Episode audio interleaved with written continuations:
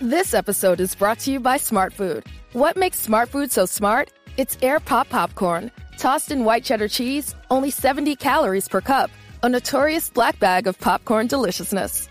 You are what you eat. Welcome to the Smart Club. Shop now at snacks.com.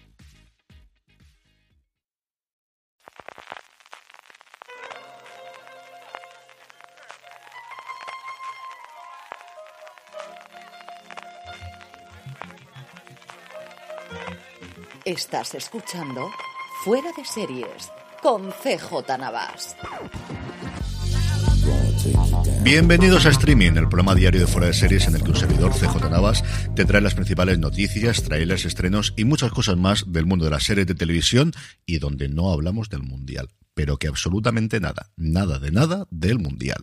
Edición del miércoles 7 de diciembre, este día extraño entre dos festivos, aquí en España, que hace que las noticias de nuestro país, pues eso, brillen por su ausencia fundamentalmente. Lo cual no quiere decir que no tengamos contenido, que tenemos bastante. Antes, eso sí, permitidme recordaros que si vais a hacer vuestras compras en Amazon en estas navidades, si lo hacéis desde amazon.fueradeseries.com, a ti te costará lo mismo y a nosotros nos estaréis ayudando. Y no solo en estas fechas, en cualquier momento del año, tus compras desde Amazon, haciéndolas desde amazon.fueradeseries.com, a ti te costará lo mismo y a nosotros nos estarás ayudando. Arrancamos con noticias de premios, que sabéis que es una cosa que me gusta hacerlo mucho, en concreto los Critic Choice Awards, que tendrán lugar el próximo 15 de enero en una gala que será retransmitida por la CW en Estados Unidos y que da de alguna forma el pistoletazo de salida para los premios al principio del año. La serie más nominada con seis en total ha sido Abbott Elementary o Colegio Abbott, la serie que podéis disfrutar, y digo bien disfrutar, en Disney Plus, seguida de la última temporada de Better Console con cinco nominaciones y a partir de ahí Gaslit, una serie totalmente perdida dentro de Starz o Lionsgate Plus, como habría que decir ahora,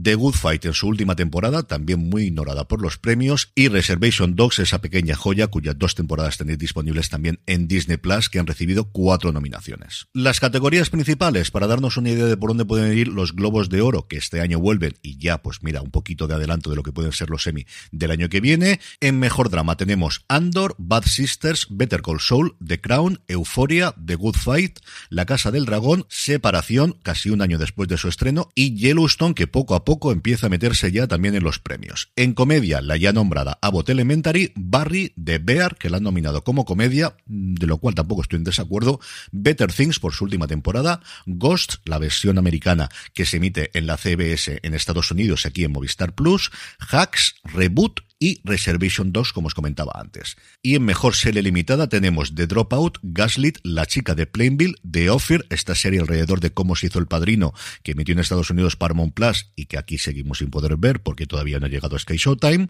Pam y Tommy, Station Eleven, Esto va a doler, la serie que aquí se pudo ver a través de Movistar Plus, y Bajo Mandato del Cielo. Los ganadores, como os decía, se darán a conocer el domingo 15 en Estados Unidos, ya madrugada del lunes 15 al martes 16 de enero del año que viene, que nos quedan nada, unos días para llegar a él.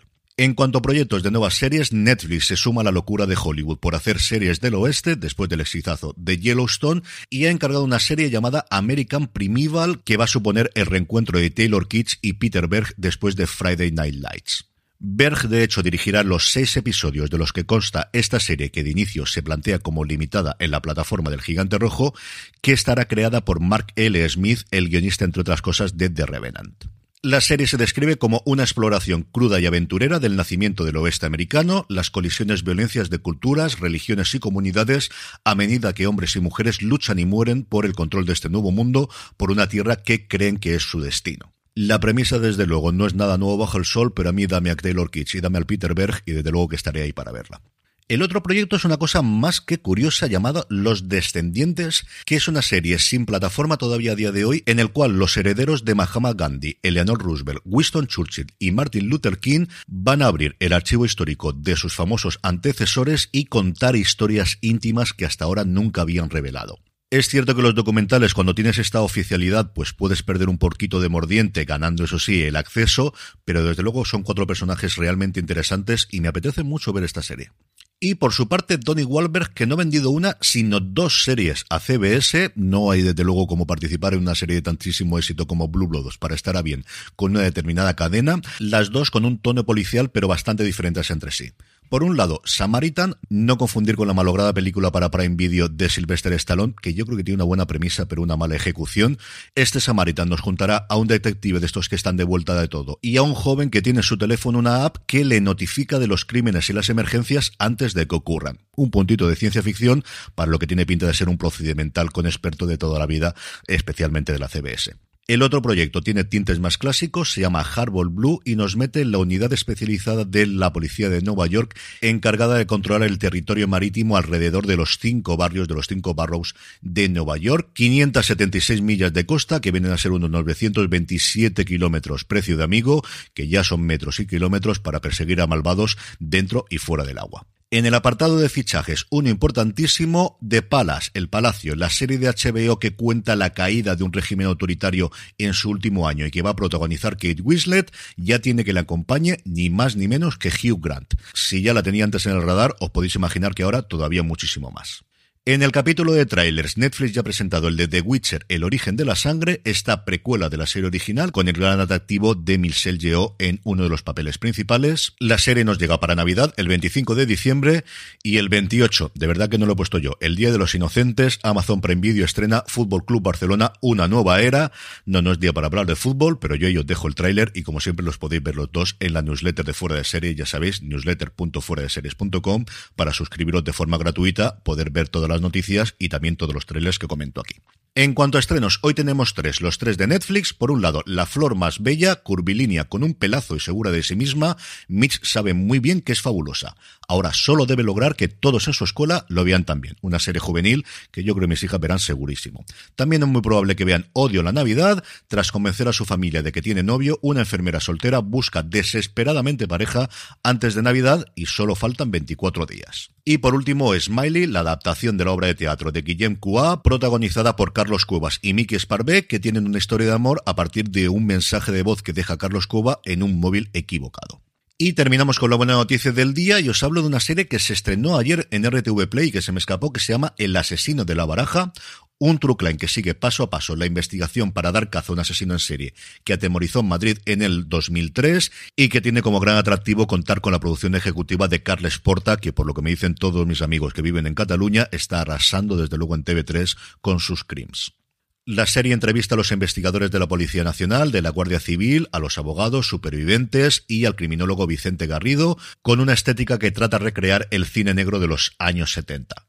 La serie consta de tres episodios con un capítulo extra transmedia que se emitirá también próximamente en RTV Play. Y con esto concluimos streaming por hoy. Recordad para vuestras compras en Amazon en estas navidades, amazon.fueradeseries.com. A vosotros os costará lo mismo y a nosotros nos estaréis ayudando. Aquellos que estéis de puente de acueducto, seguid disfrutándolo. aquellos que sigamos trabajando, pues sigamos en ello. Y a todos os quiero volver a tener aquí mañana. Gracias por escucharme y recordad, tened muchísimo cuidado de fuera.